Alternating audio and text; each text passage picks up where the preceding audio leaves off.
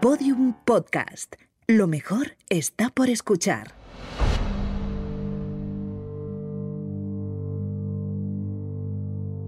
Hola criminópatas, soy Clara Tiscar y hoy os voy a contar una historia de la que se dice siempre que sembró el terror en la ciudad de Barcelona.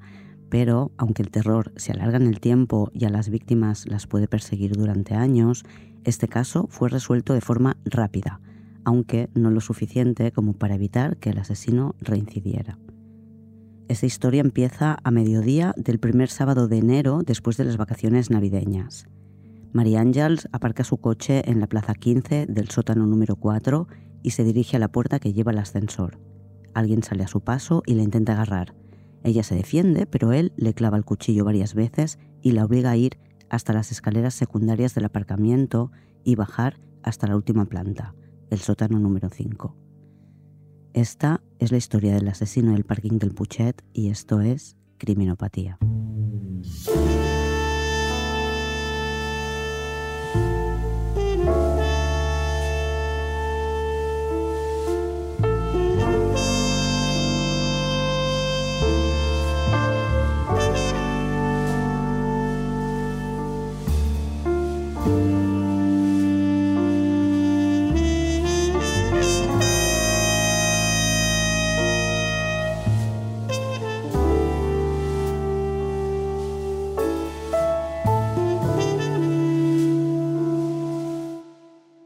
Sábado 11 de enero de 2003 y estamos en el barrio del Puchet, en la zona alta de Barcelona, que es alta porque la ciudad está construida sobre colinas, pero no le llaman zona alta a todos los barrios empinados, que hay muchos. La zona alta de Barcelona son los distritos que están por encima de la diagonal, hasta que se une con Passeig de Gracia. La llaman zona alta porque allí viven los que más dinero tienen, la clase media alta. Vivir en un barrio así es la aspiración de muchos. En casa esperan a María Ángels para comer, pero no llega y por mucho que la llamen al teléfono, no contesta. María Ángels Ribot tiene 49 años, cuatro hijos y trabaja en el sector inmobiliario.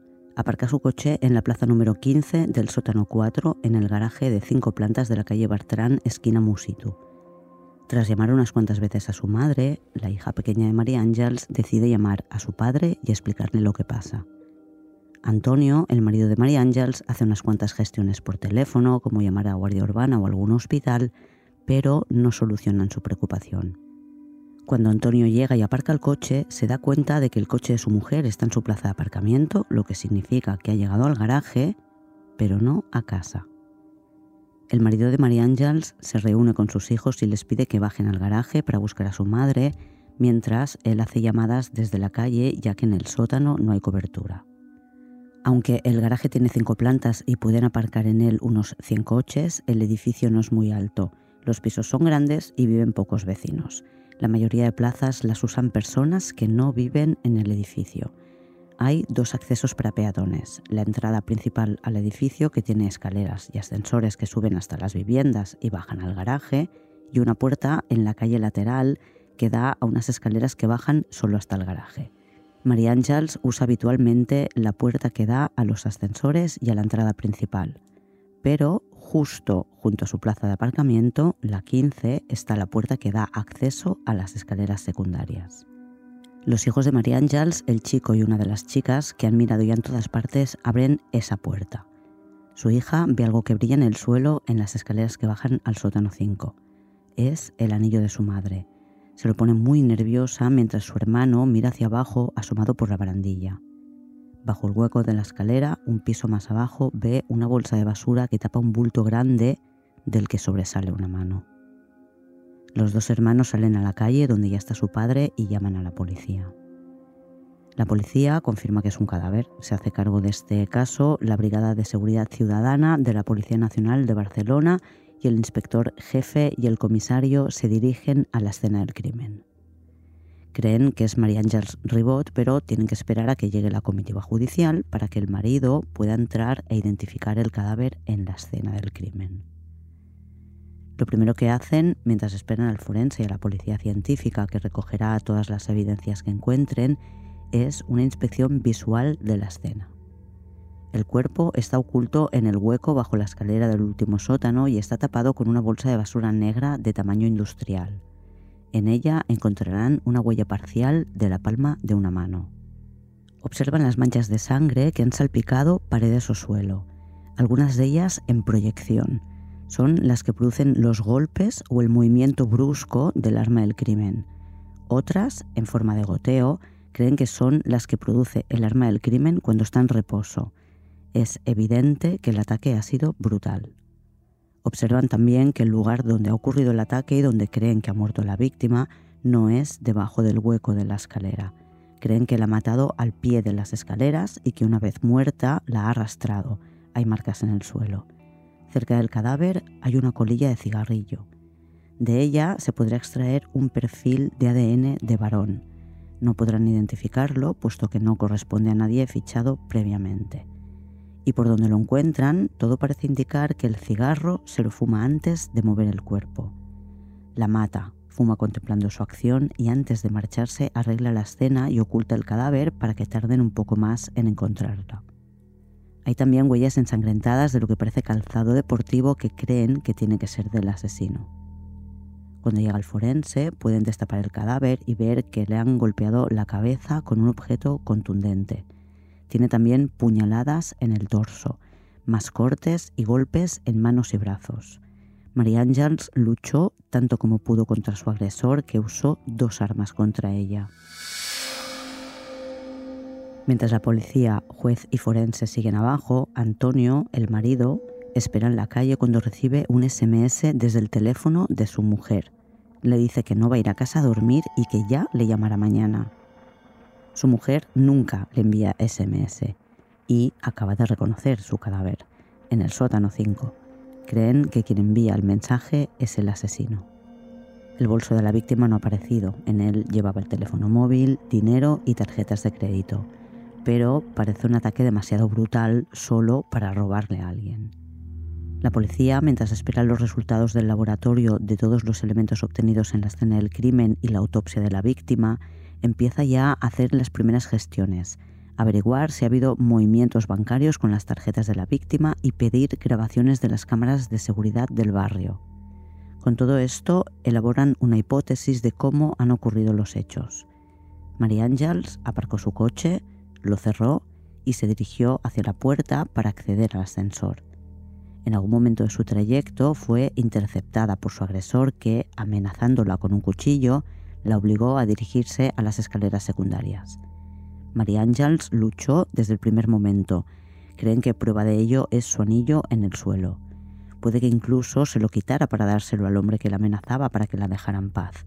Pero él, posiblemente habiéndole clavado ya el cuchillo en el abdomen alguna vez, la hizo bajar hasta el último relleno de las escaleras, donde la apuñaló otra vez y empezó a golpearla.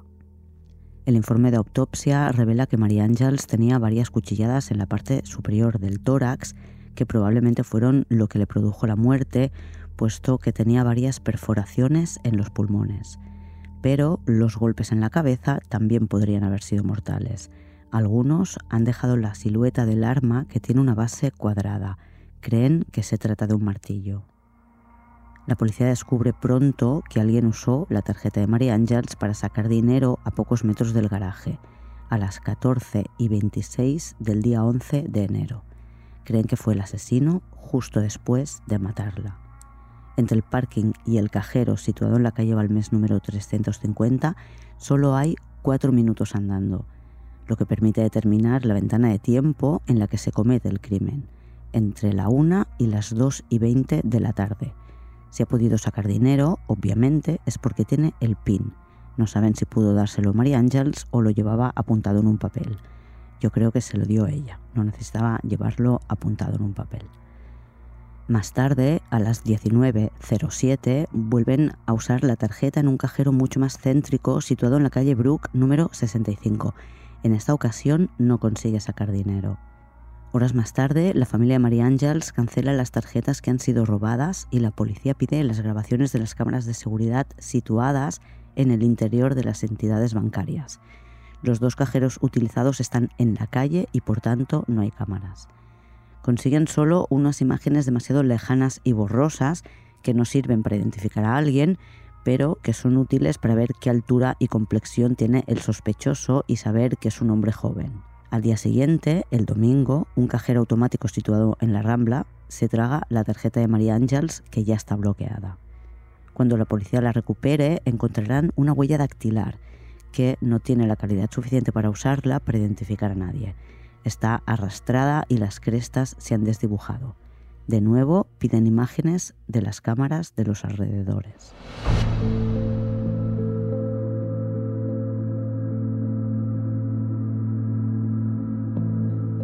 Durante el entierro de María Ángels, su marido recibe una llamada de teléfono. Es de alguien que habla castellano, entiende el catalán y que no tiene ningún acento. Antonio le parece un hombre joven con cierto nivel educativo y que habla con calma. Le dice que tiene información sobre el asesinato de su mujer y que está dispuesto a compartirla, pero que tiene problemas económicos y solo lo hará a cambio de 2.000 euros. Antonio informa a la policía que rápidamente interviene su teléfono. El hombre que dice tener información llama otra vez y le propone verse en Plaza Cataluña. Antonio acepta. Una vez allí, recibe otra llamada y Antonio pide que le dé más información antes de preparar el dinero. La información que el hombre le da es 4444, que es el número de PIN de la tarjeta de la que ha sacado el dinero. Demasiado fácil para tenerlo que llevar apuntado en un papel. En otra llamada, el hombre le propone verse en la salida de una estación de metro, pero no se presenta nadie. Antonio no se siente nunca solo porque sabe que la policía le vigila de cerca, pero eso no impide que sienta miedo, claro. Finalmente, como siempre llamando desde una cabina telefónica, el supuesto informante le dice que deje el dinero en un bar llamado Bare Nostrum, que está en la calle Cunchal-Yasen. Está claro que el hombre ha estado en el bar y lo conoce bien porque describe el lavabo a la perfección y pide a Antonio que deje el dinero detrás de la cisterna. El día del encuentro, Antonio cumple las órdenes que ha recibido. Deja el dinero en el lavabo del bar y sale a esperar. Justo al salir del baño recibe otra llamada de la voz que ya conoce. Le ordena que recoja el dinero y lo deje en una cabina de teléfono en la que encontrará un sobre con la información prometida. Antonio obedece de nuevo, pero cuando llega a la cabina no hay nada. Contacta con la policía que le indica que no deje el dinero y se marche de allí inmediatamente.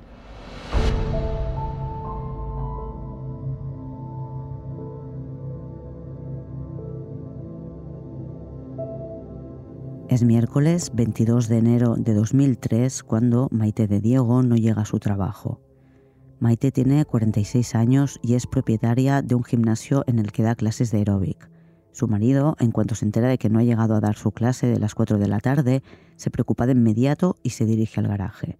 Maite, aunque vive en otro barrio, aparca el coche en el mismo garaje en el que hace 11 días mataron a María Ángels Ribot. El jefe de homicidios de la policía, a quien llaman Pepe, recibe la llamada poco antes de las 7. No se lo puede creer han encontrado a otra mujer muerta en el mismo lugar que hace 11 días y prácticamente en las mismas circunstancias. Maite, que ha estado una semana sin querer aparcar el coche en el garaje, tiene la misma plaza de aparcamiento que María Ángels, la 15, pero en otra planta. Su apariencia física, rubia y elegante, y su edad entre 40 y 50 son otra similitud con el crimen previo. El cadáver de Maite lo ha encontrado su marido, que durante todo este proceso dará muchas declaraciones a los medios, declaraciones llenas de rabia, las primeras con el cadáver todavía in situ. La escena del crimen es exactamente la misma que la anterior, aunque con ligeras pero importantes diferencias. Maite también fue obligada a bajar hasta el sótano 5. En la reconstrucción posterior que harán, creen que es posible que a Maite la paralizara el miedo, porque, a diferencia de María Ángels, no tiene heridas defensivas. Creen que cuando vio a su asesino no hizo nada por defenderse, a pesar de que estaba muy en forma y era una mujer fuerte. Puede que la sorprendiera por la espalda y le movilizara rápidamente las manos antes de obligarla a bajar por las escaleras. A Maite la encuentran junto al hueco de la escalera en el que dejaron a María Ángels, pero sentada, con las manos sujetas a la espalda con unas esposas no profesionales que a su vez están atadas a la barandilla de la escalera con una cuerda. También tiene los pies atados con uno de los cordones de sus zapatos. Tiene una bolsa de plástico sobre la cabeza, sujeta también por una cuerda. La han matado a golpes, con el mismo objeto que María Ángels. Ha dejado el mismo tipo de impacto en la bolsa y en la cabeza. Pueden comprobar su silueta. Antes de ponerle la bolsa sobre la cabeza, su asesino metió en la boca de Maite papel de periódico. Después, inmovilizada, amordazada y con la cabeza tapada, empezó a golpear con el martillo. El informe de autopsia pondrá de manifiesto que su asesino fue un sádico porque la golpeó varias veces con una fuerza controlada. Creen que solo para hacerla sufrir. Cuando entró en modo asesino y quiso matarla, la fuerza aumentó golpeó fuerte y repetidamente en la misma zona y por eso en su autopsia no son capaces de contar cuántos golpes tiene, más de 20. En esta ocasión el asesino utilizó solo un arma. No se llevó el teléfono que encuentran sonando debajo del coche de Maite, pero sí su bolso con las tarjetas de crédito. Similitudes ya hemos visto que hay muchas diferencias. Con la segunda víctima no usa el cuchillo, solo el martillo. A la segunda víctima la mata con la cabeza cubierta, sentada, atada y amordazada. No la traslada una vez muerta, crea la escena previamente. Y en la prensa los titulares no se hacen esperar. La segunda mujer muerta en idénticas circunstancias en el mismo lugar de Barcelona. Cuentan que la policía tiene varias hipótesis. Que se trate de un imitador o que el primer crimen fuera un error que se ha tenido que subsanar con la segunda víctima. Existe también la posibilidad de que sea un asesino en serie, pero según la prensa es la menos probable de las tres y la consideran muy remota. En realidad, la policía tiene claro que no se trata de un imitador. Las similitudes son demasiado importantes como para que se trate de un imitador, puesto que mucha de la información no se ha hecho pública. Y aunque así fuera, ¿cómo podría un imitador dejar exactamente la misma marca con el arma podría usar el mismo tipo de arma, un martillo, pero que fuera idéntico al primero, solo puede tratarse de la misma persona. En el caso de que fuera un crimen por encargo y el asesino se hubiera equivocado de víctima, lo más probable es que Maite fuera el objetivo real y María Ángels el error. En una novela probablemente sería al revés, la víctima objetivo era la primera y la segunda para despistar. Pero el marido de María Ángels está recibiendo llamadas para extorsionarle.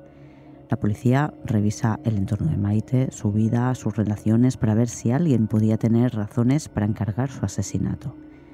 Maite nació en un pueblo de Navarra, Castejón, y llegó a Barcelona 30 años atrás.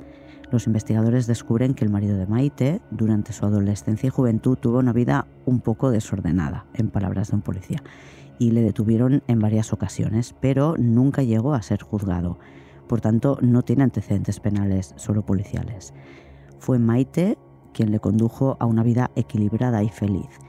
Tenían un negocio, un hijo, eran una familia normal. La opción del asesinato por encargo, con error, aunque es la preferida por los medios, se descarta rápidamente una vez hechas las comprobaciones oportunas. Las similitudes entre los casos son cada vez más grandes. Alguien intentó sacar dinero con las tarjetas robadas a Maite en el mismo cajero que la primera vez, en la calle Balmes número 350, pero en esta ocasión no tiene el PIN. La policía tiene el convencimiento de que están ante un asesino en serie y por eso aumentan la vigilancia en la zona, con hombres uniformados, pero también con policía secreta. En el garaje donde han ocurrido los crímenes, no todo el mundo sabe lo que ha pasado. Hay unas 100 plazas de aparcamiento, pero solo unas pocas son de vecinos del edificio. La mayoría se vendieron o se alquilan a personas que trabajan o viven cerca. Tras el primer crimen, la misma noche, los vecinos del edificio se reunieron y discutieron la situación, pero el administrador del parking no consideró que debía avisarse al resto de usuarios. Los que lo sabían aparcaban su coche en la calle y algunos dejaban notas porque estaba aparcado de cualquier manera y avisaban de que tenían miedo de entrar en su garaje. Los que no sabían nada alucinaban cómo a mitad de enero, que no es época de vacaciones, habían desaparecido de un día para otro casi todos los coches del garaje.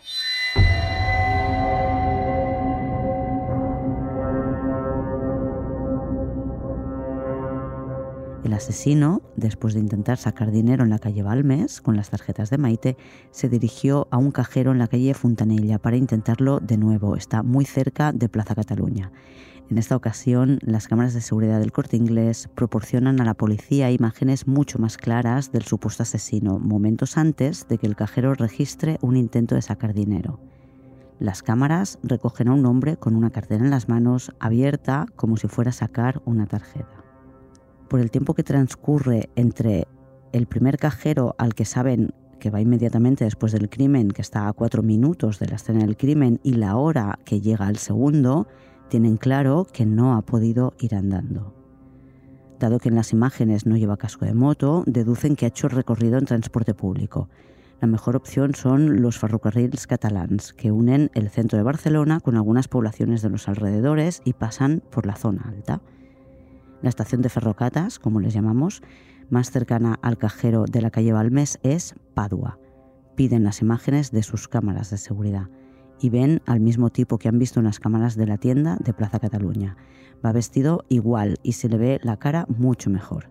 Le ven validar el billete y mirar en un billetero. Da la vuelta y creen que lo hace porque se ha dado cuenta de que hay una tarjeta que no ha probado. Vuelve a salir de la estación. Minutos después regresa.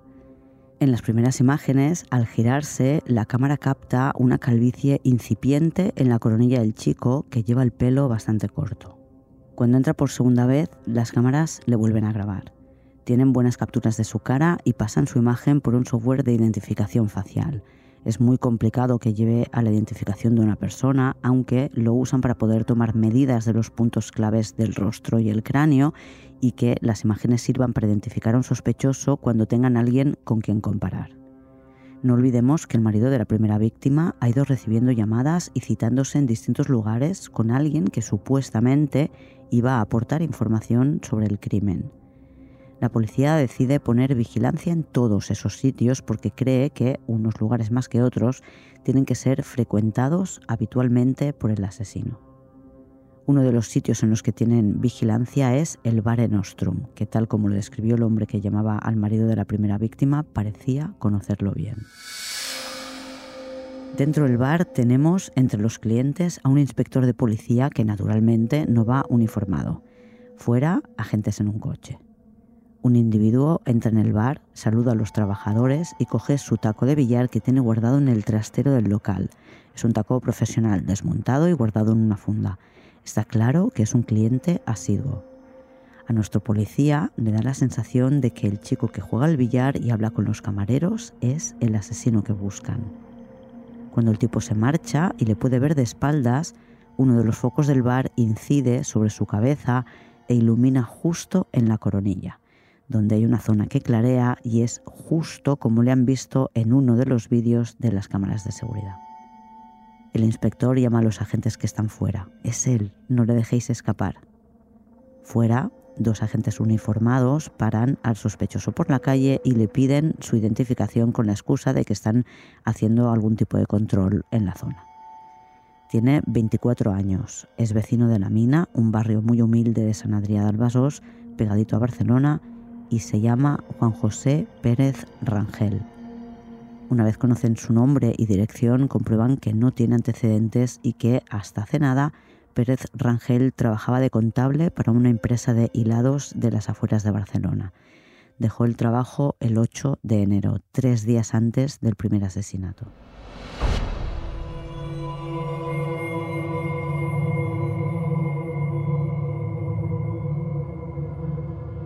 Se filtra a la prensa que la policía tiene una imagen del asesino del parking. La policía pone a Pérez Rangel bajo vigilancia las 24 horas del día porque todavía no tiene elementos para detenerle. Necesitan vincularle con la escena del crimen, el parking de la calle Bertrán, y están convencidos de que el asesino volverá a atacar.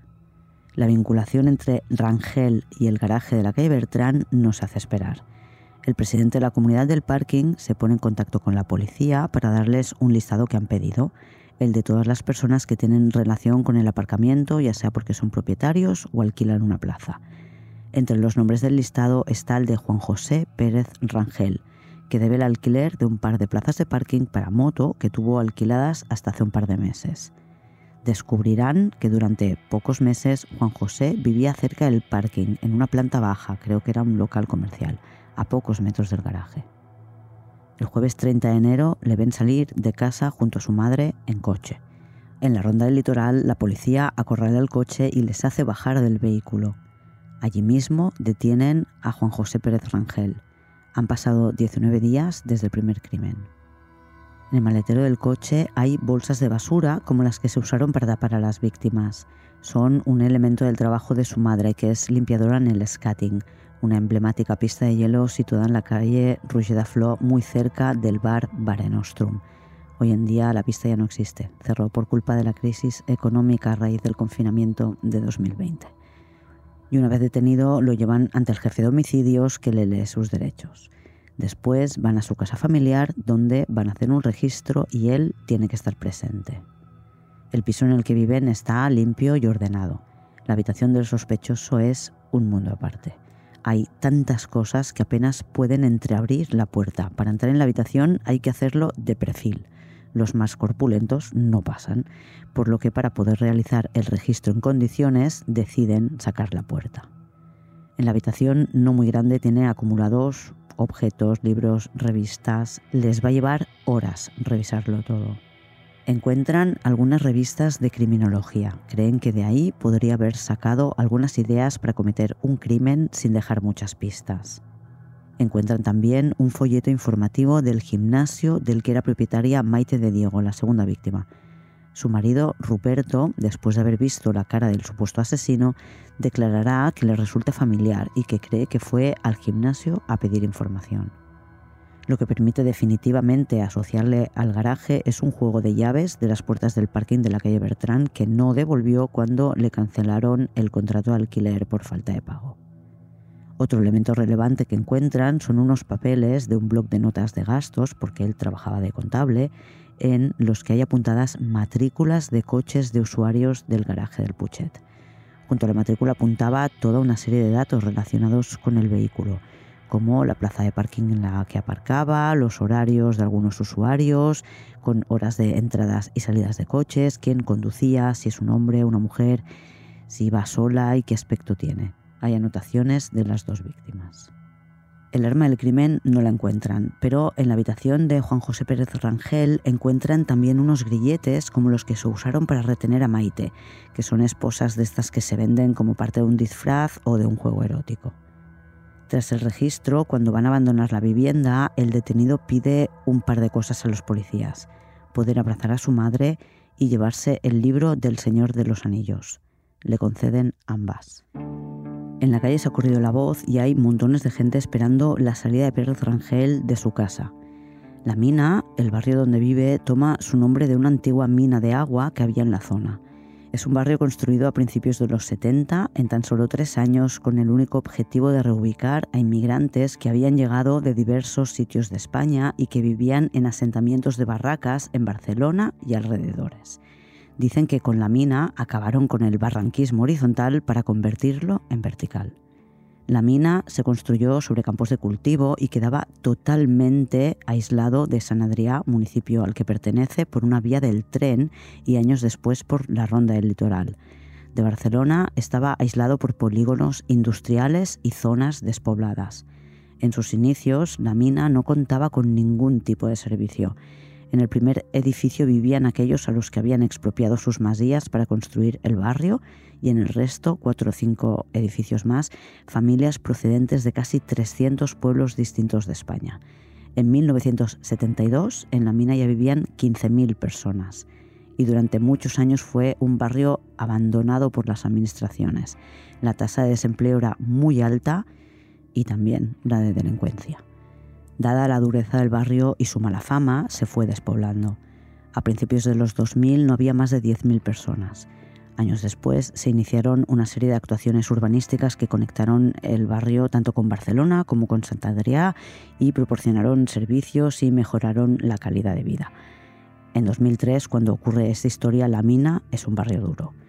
Y la policía tiene que pedir unidades de intervención especial para poder controlar a la gente que espera la salida de Rangel pero esto no es algo exclusivo de este barrio. ¿eh? Lo hemos visto en muchos otros crímenes vecinos que gritan, que golpean coches de policía o que quieren pegar al detenido. Diría que es bastante frecuente.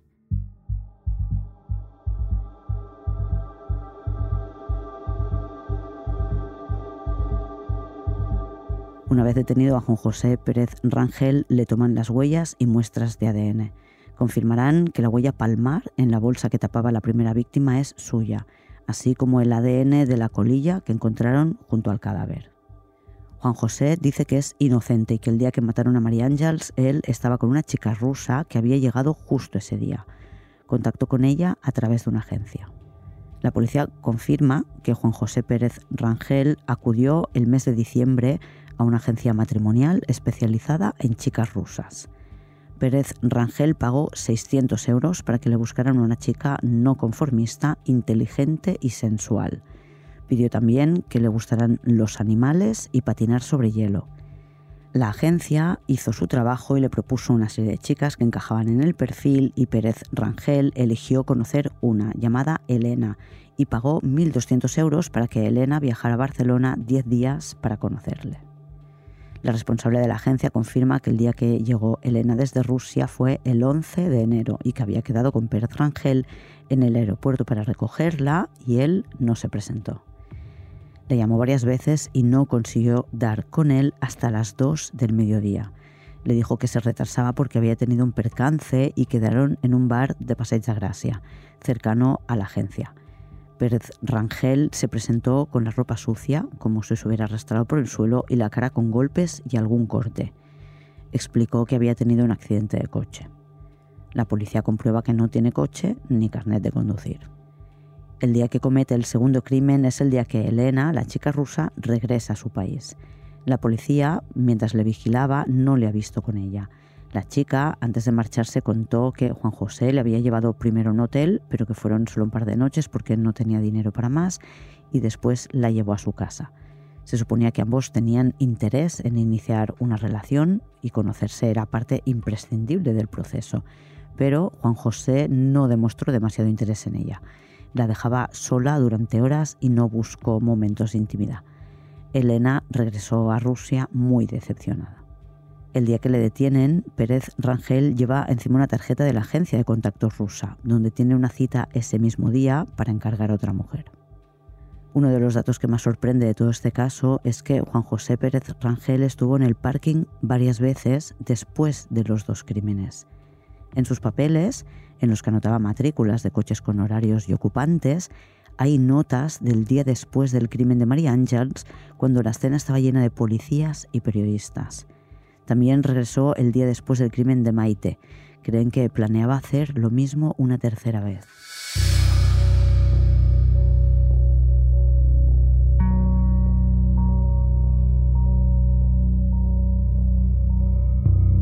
El 8 de noviembre de 2004, casi dos años después de los asesinatos, se inicia el juicio contra Juan José Pérez Rangel, que se desarrollará en seis sesiones. Pérez Rangel aparece en el juicio con el pelo un poco más largo y con gafas. La fiscal cree que es una forma de ocultar su mirada fría. Juan José Pérez Rangel dice que él es inocente y que no hay pruebas contra él. Acepta haber estado en el parking y cree que se fumó el cigarro en el que encuentran su ADN la noche antes del primer crimen. Y acepta haber estado en la escena los dos o tres días siguientes al primer crimen y haber escrito las notas de vigilancia que encontró la policía. Cuando la fiscal le pregunta qué sentido tienen esas notas, él dice que, cito, lo podía llamar usted investigación, hobby o curiosidad. En su último turno de palabra pide al jurado que lea el sumario. Recomienda una página concreta en la que se habla del pasado del marido de la segunda víctima, Maite.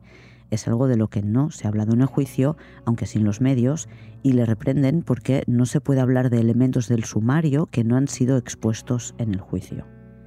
Rangel se queja también de que la chica rusa no figura en el sumario porque era su coartada y dice que su identificación depende de una supuesta calvicie que él defiende que no tiene porque con el pelo más largo no se le ve. Pero tenían una huella de la mano en la bolsa de basura. La fiscal pide la máxima pena para él porque está convencida de que si el juicio sale mal y no lo encierran, volverá a matar. Por unanimidad absoluta, los nueve miembros del jurado declaran a Juan José Pérez Rangel culpable de robo con fuerza y de dos asesinatos con alevosía. Le condenan a 52 años y nueve meses de cárcel y a indemnizar a los familiares de las víctimas con un total de 600.000 euros, además de pagar los costes procesales, que es algo que no menciono nunca, pero que es lo habitual. Durante su traslado desde la sala, Pérez Rangel declara a la prensa que es inocente, que la justicia no existe y que la solución está en el sumario. En la cárcel, Juan José Pérez Rangel mantiene una versión que implica a terceras personas. Cuenta a sus compañeros que él solo fue un sicario y que la primera víctima fue una confusión. Pérez Rangel apela la sentencia, pero el Tribunal Supremo rechazará la apelación y confirmará la condena. Las familias de las víctimas tuvieron que aprender a sobrevivir después de esto. Una muerte siempre es dura, pero un crimen deja secuelas que van más allá de la pérdida de un familiar y no se cierran las heridas cuando le ponen nombre al culpable. La hija de María Ángels, por ejemplo, pasó años sin poder entrar en ningún garaje. No sabemos por qué mataba a Pérez Rangel. Intentó vivir durante una temporada en el Puchet y tuvo que volver a casa de sus padres y quizás su fracaso le hizo odiar a quien le parecía que representaba el estatus que él nunca tendría.